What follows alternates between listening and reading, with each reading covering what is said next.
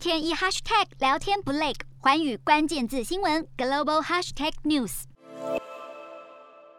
本周的国际新闻快评，我们一起来看看西非的民主遇到了什么问题。就在这个星期，西非的布吉纳法索三周前发动军事政变的军事领袖达米巴正式宣誓就任总统。而在布吉纳法索隔壁的马利共和国，不仅同样由发动政变的军方持续掌握权力，甚至在近期与法国决裂，不但要求法国大使离境，还施压法国为首的民主盟国军队要退出马利。不止如此，撒哈拉沙漠东部的苏丹也在去年发生军事政变之后，至今都没有回归民主体制。非洲的新兴民主国家到底发生了什么问题？而西方民主国家为何在非洲逐渐失去了他们的影响力，甚至成为了不讨喜的对象呢？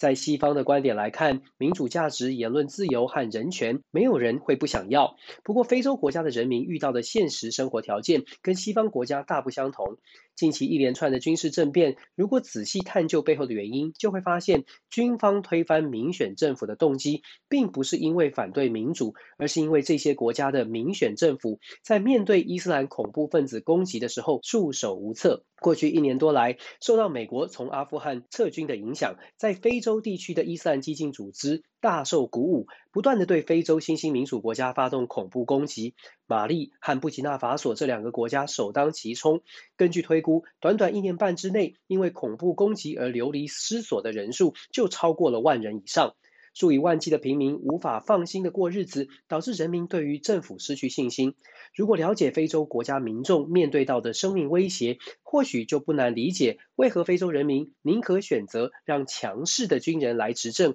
也不希望再继续生活在恐惧当中。因为对他们来说，如果连基本的生命安全都没有保障，谈人权和言论自由实在太过奢侈。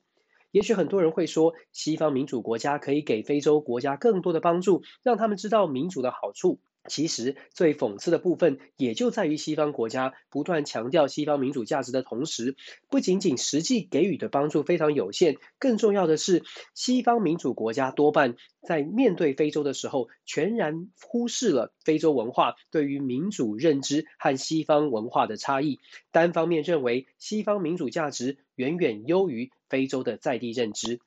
偏偏西方民主的衡量标准，往往只把重点放在选举。联合国年年派员到非洲观察民主选举的进展，并且针对民主制度提出建议，也试图帮助非洲人民参与选举政治，借此了解西方的民主规则。姑且不论选举制度在非洲是否公平，也不管非洲原本的部落政治形态的政治文化到底适不适合全然套用西方的选举制度。单单只考虑选举的频率，就可以想象，只靠监督几年一次的选举和推广公民教育，根本不可能让非洲国家感受到西方民主对他们的生活能有多少帮助，更不可能让他们忘记自己仍然处在连生命都具有威胁的环境当中。要求非洲国家全面的用西方标准来追求民主发展，实在是强人所难。不仅如此，西方民主国家对于非洲原本承诺给予的经济援助，往往也都带着特定的条件。从好处想，如果非洲国家能够满足西方国家对于民主的考核，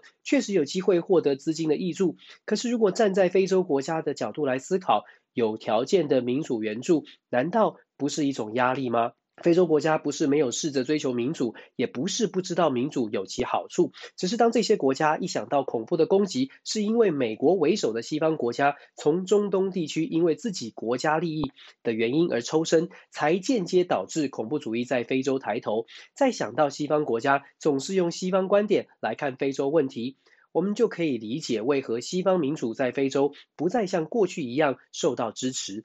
生活在自由民主体制当中的人们，常常会非常主观地认定民主是普世价值，所以大家都应该自然而然地接受，甚至都应该努力推广。殊不知，追求民主其实有一定的条件、一定的门槛。如果一个社会没有办法达到基本的温饱，人民的身家性命没有办法得到保障，要人民把民主价值放在第一位，恐怕是旁观者太过自以为是的想法。从非洲国家人民面对军事政变，抱持接受甚至是支持的态度，我们应该反思的是，西方民主国家是不是太过骄傲，而发展中国家的无奈又有多少人真心理解？在西方民主国家影响力逐渐式微，而多数非洲国家又没有足够的条件让人民在关注基本生活之外，还有办法考虑其他的价值。这种情况之下，目前的民主退潮和可能产生的扩散效应，恐怕才正要开始而已。Hello，大家好，我是寰宇新闻记者黄云婷。国际上多的是你我不知道的事，轻松利用碎片化时间吸收最新国际动态，立刻点选你关注的新闻议题关键字，